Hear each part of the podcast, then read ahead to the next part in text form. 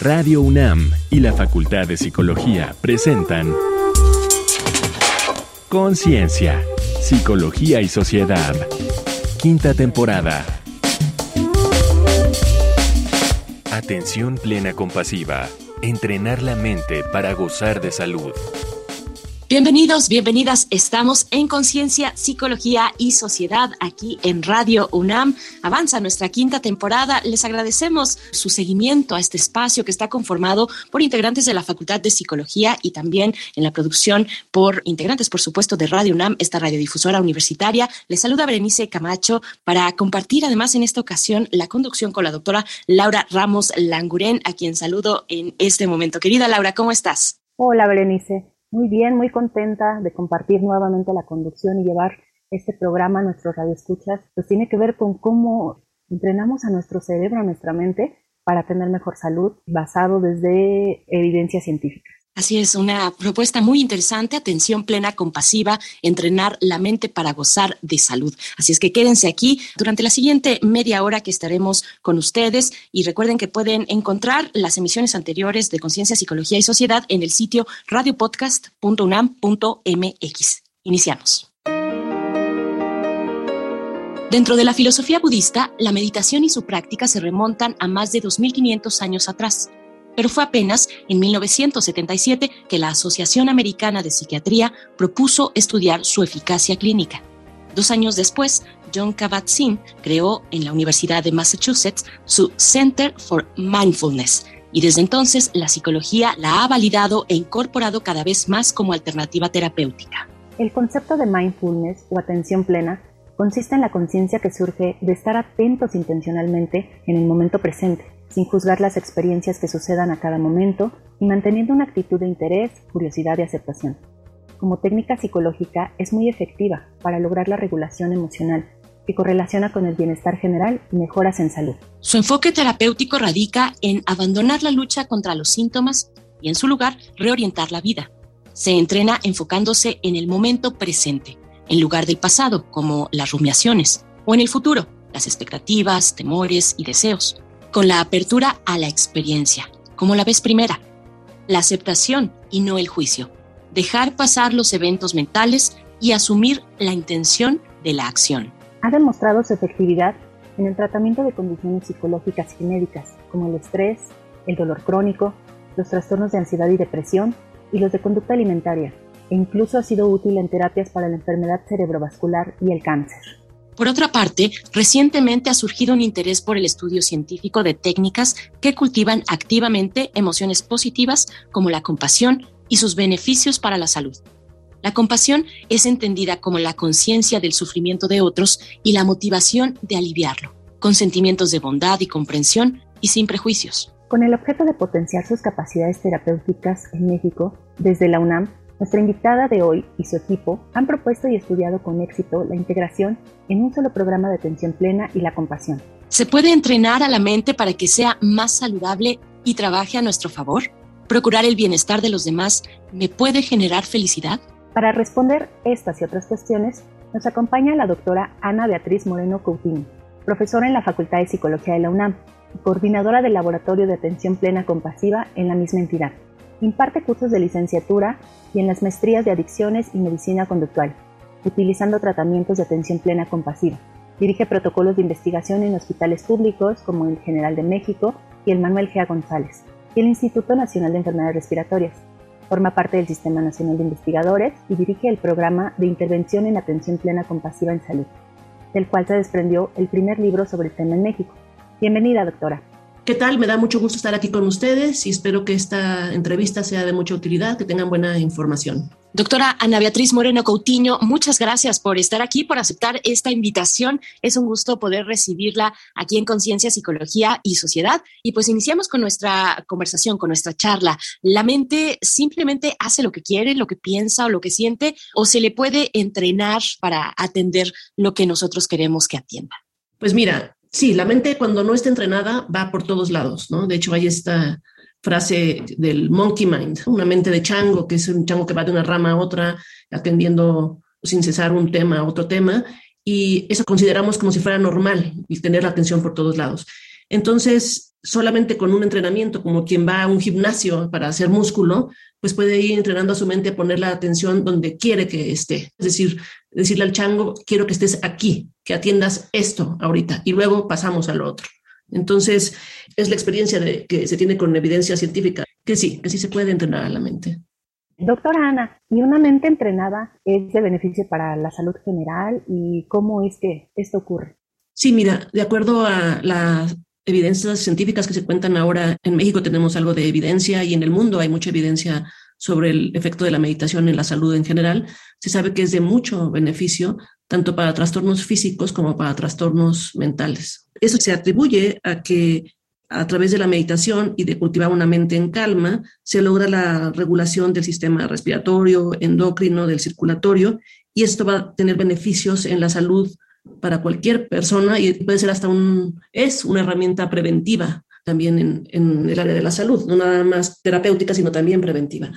Aunado a esto, uno de sus efectos más importantes es el de la regulación emocional. Entonces sabemos que una mente que se entrena en atención plena y es un entrenamiento corto, son cinco minutos diarios, diez minutos diarios, pero de manera consecutiva, de manera regular. Esta práctica lleva a la regulación emocional, lo cual mejora la sintomatología depresiva y ansiosa en las personas. Entonces sabemos que tanto la depresión como la ansiedad son las enfermedades mentales número uno y dos en el mundo, en cualquiera de sus grados, y entonces el poder tratar esta sintomatología de esta manera como coadyuvante a, otras intervenciones también es de muchísimo beneficio y van a ser de gran beneficio para apoyar en los tratamientos a distintos trastornos.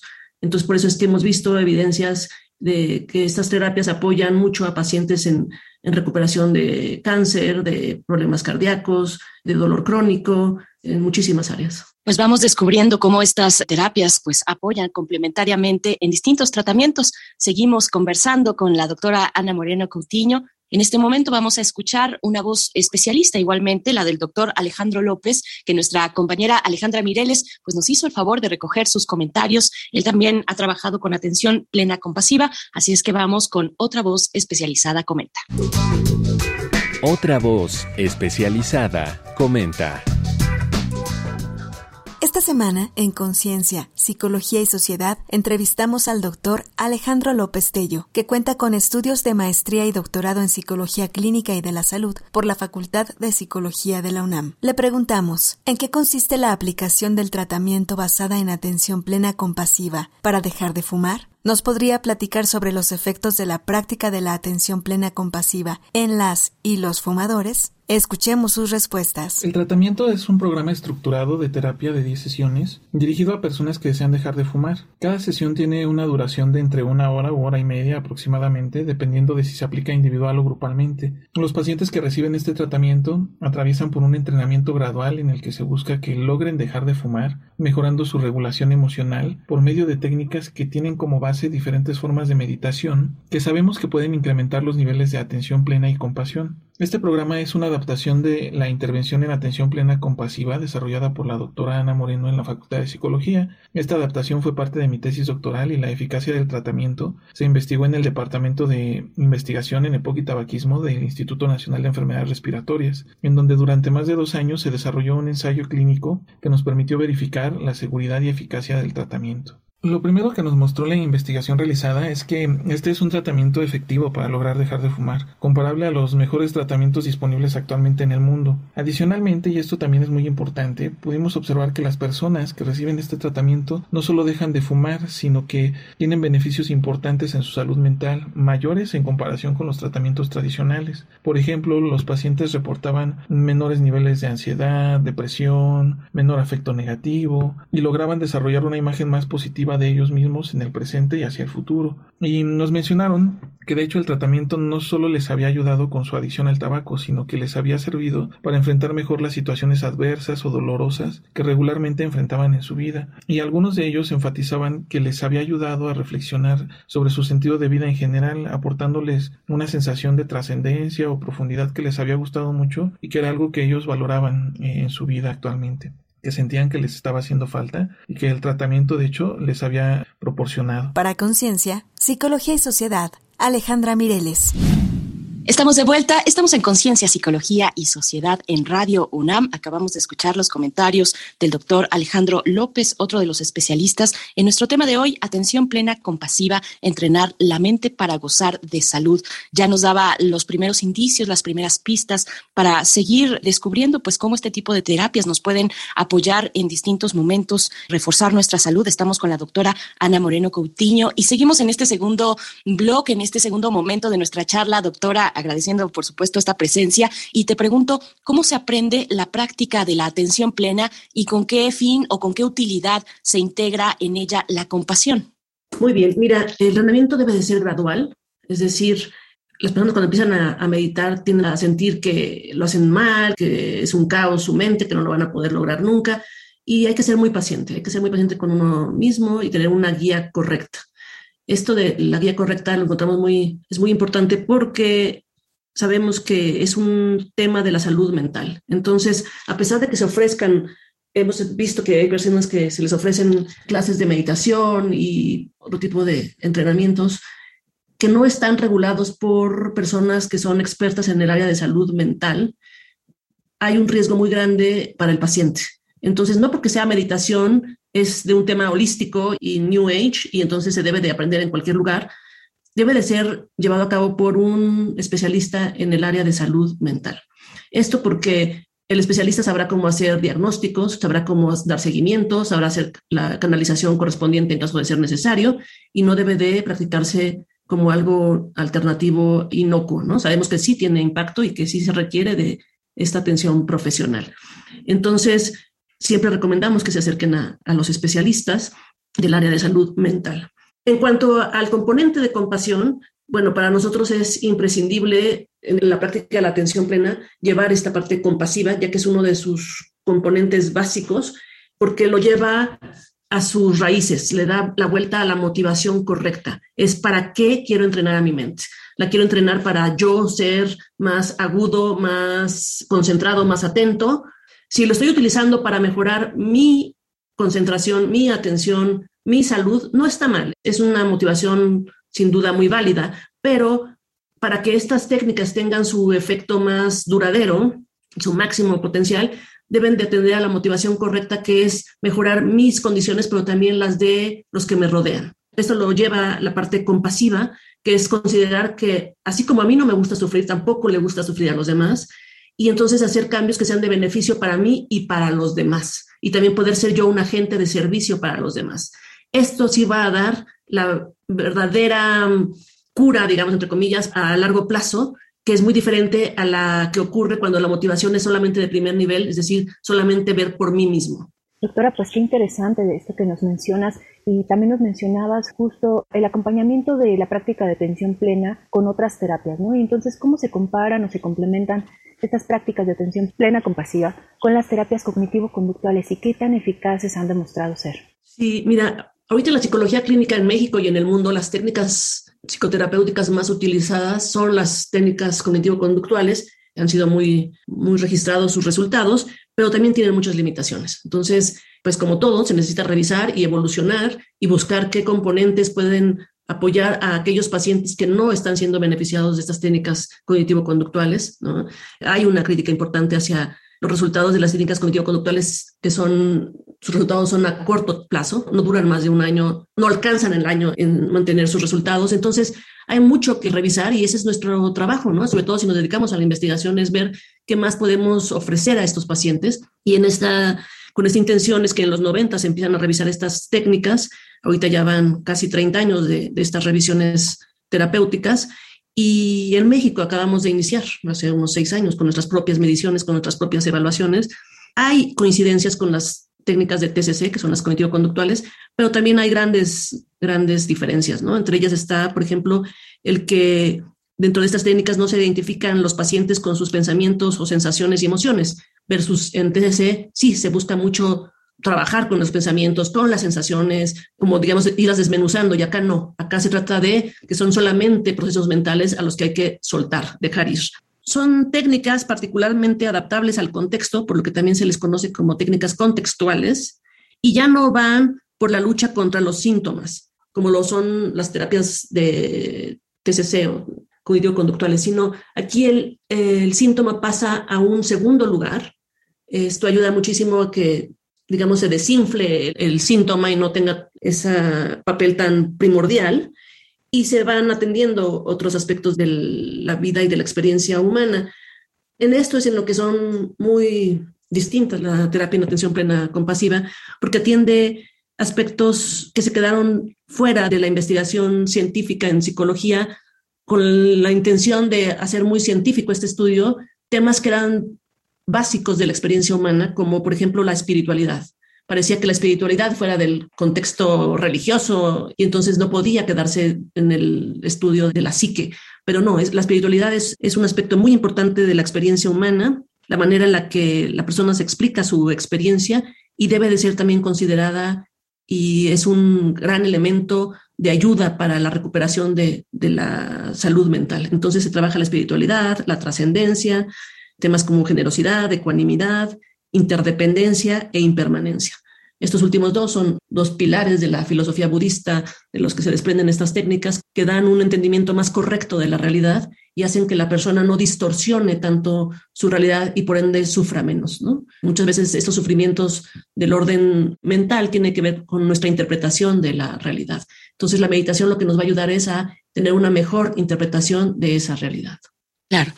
Pues, doctora Ana Moreno Coutinho, seguimos conversando acerca de este interesante tema. Qué interesante estas diferencias, estas distancias y estas cercanías también con otro tipo de terapias, específicamente con las que preguntaba la doctora Laura Ramos en, esta ocasión, con las terapias cognitivo-conductuales. Me parece muy, muy interesante y vamos a seguir esta conversación, pero en este momento les invitamos a hacer una pausa para escuchar pues algunos otros datos complementarios, otros elementos que abonan a nuestra conversación de esta ocasión. Atención plena compasiva, entrenar la mente para gozar de salud. Vamos a escuchar a pie de página. A pie de página.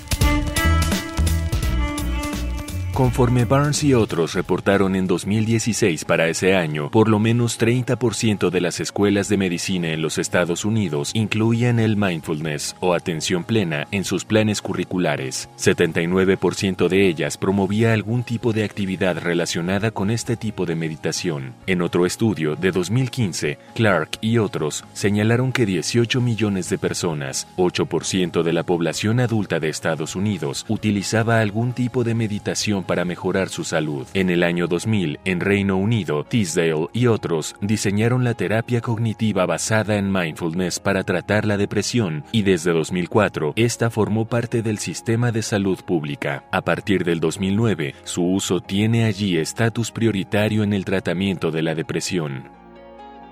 Nos vamos acercando al último momento de la conversación con la doctora Ana Beatriz Moreno Coutinho. Ella es profesora de la Facultad de Psicología de la UNAM y coordinadora del Laboratorio de Atención Plena Compasiva, ahí mismo en la Facultad de Psicología. Y por ahí va mi siguiente pregunta, doctora. Ustedes en este laboratorio de atención plena en la Facultad de Psicología, ¿qué problemáticas de salud, qué ejemplos nos puedes compartir que hayan atendido con estas técnicas? Sí, bueno, pues me da mucho gusto platicarles que esta línea de investigación la iniciamos hace poco más de seis años.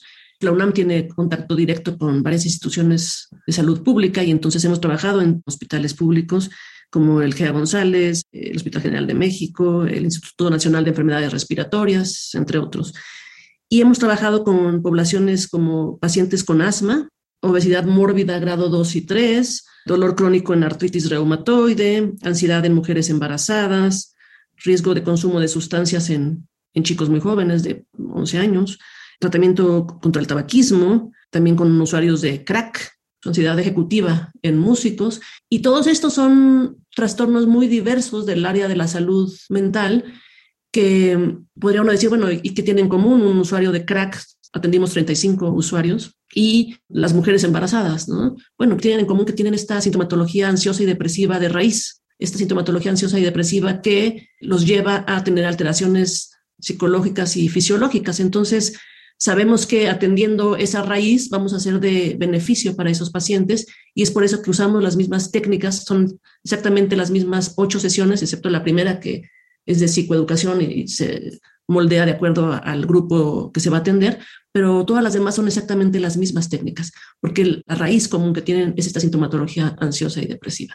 Y seguimos, seguimos haciendo, atendiendo diferentes invitaciones de las instituciones y tenemos ahorita otro proyecto sobre ansiedad y agresión en varones, tenemos otro sobre agresión en chicos de secundaria en Oaxaca. Entonces vamos atendiendo diferentes invitaciones y atendiendo distintas problemáticas.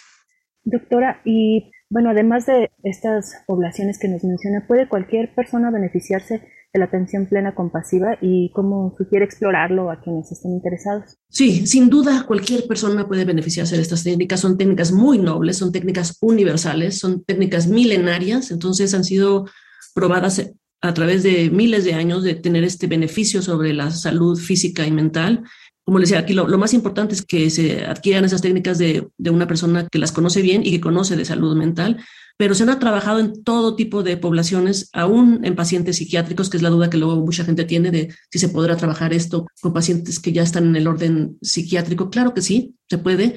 Como les decía yo, se pueden sumar muy bien a cualquier otro tratamiento farmacológico y dan muy buenos resultados. También se ha registrado que la práctica de la atención plena ayuda a que el paciente se apegue más a su tratamiento médico, se siente más cobijado quizás en su atención. Y son técnicas muy nobles, son cortas, no requieren de ningún equipamiento, no se requiere de nada más que de un lugar relativamente cómodo para sentarse, sobre todo al inicio, y llevar a cabo las prácticas. Entonces son cinco minutos, diez minutos, lo que se vaya pudiendo ir completando de la práctica, pero ahí está su gran riqueza, en su nobleza, en su parte tan universal. Entonces solamente hay que estar bien dirigido para aprenderlo de manera correcta.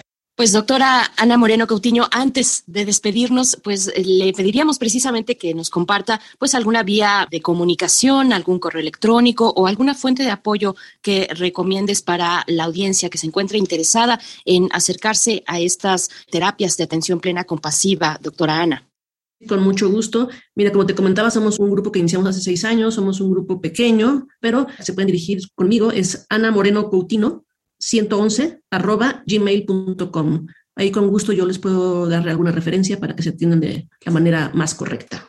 Perfecto, pues ahí está esa posibilidad de contacto. Les recordamos que la doctora Ana Beatriz Moreno Coutinho, además de ser profesora de la Facultad de Psicología de la UNAM, donde coordina el Laboratorio de Atención Plena Compasiva, del que hemos escuchado pues sus resultados, el tipo de problemáticas que atiende, pues también dirige protocolos de investigación en hospitales públicos como en el General de México o el Manuel G. González y el mismo Instituto Nacional de Enfermedades Respiratorias. Forma parte del Sistema Nacional de Investigadores y dirige el programa de intervención en atención plena compasiva en salud, del cual pues se desprendió el primer libro sobre el tema en México. Así que ha sido todo un placer y una experiencia que también ustedes esperamos valoren en ese sentido, que sea de utilidad para todos ustedes. Muchas gracias, doctora Ana Morena Coutinho.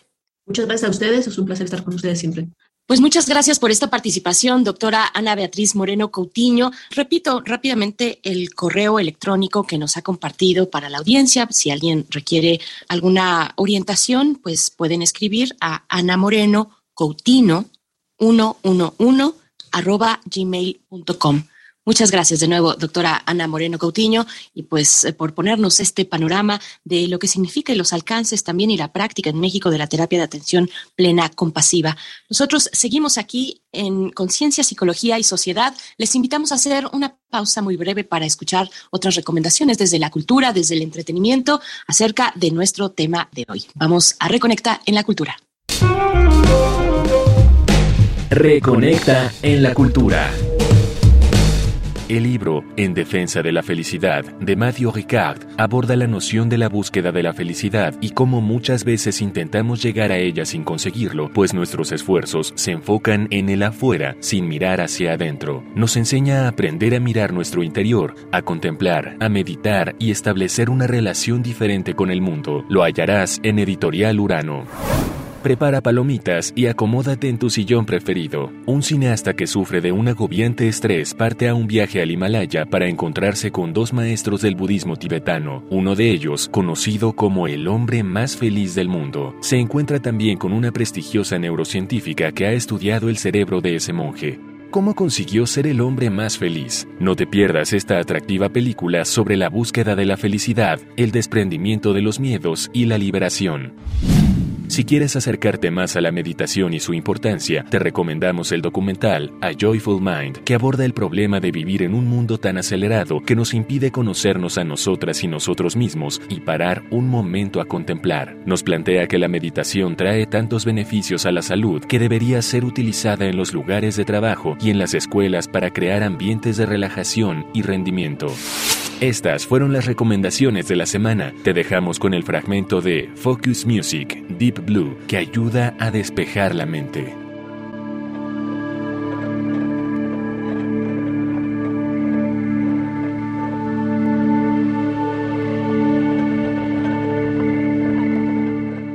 Estamos de vuelta, ahora sí acercándonos al último momento de nuestra emisión de esta ocasión. Atención plena compasiva y para escuchar también tus comentarios finales, doctora Laura Ramos Languren. Claro que sí, Bere. Pues un tema bastante interesante, ¿no? que además viene de la mano con lo que estamos viviendo al día de hoy con situaciones de estrés. Ya nos hablaba la doctora sobre estas herramientas psicológicas que traen detrás pues filosofía de más de 2500 años ya mencionábamos ¿Qué quiere decir? No? Que estamos volteando a ver filosofías que han funcionado por milenios y que ahora tienen este sustento de investigación, que tienen un sustento científico y que además, como ella también nos menciona, pues son bastante nobles en el sentido de que cualquier persona que se acerque a el entrenamiento de atención plena compasiva puede lograrlo y puede incorporarlo en su vida y pues mejorar su salud, ¿no? Al final sabemos que pues el estrés repercute en nuestra salud en general, en nuestro sistema nervioso, en nuestro sistema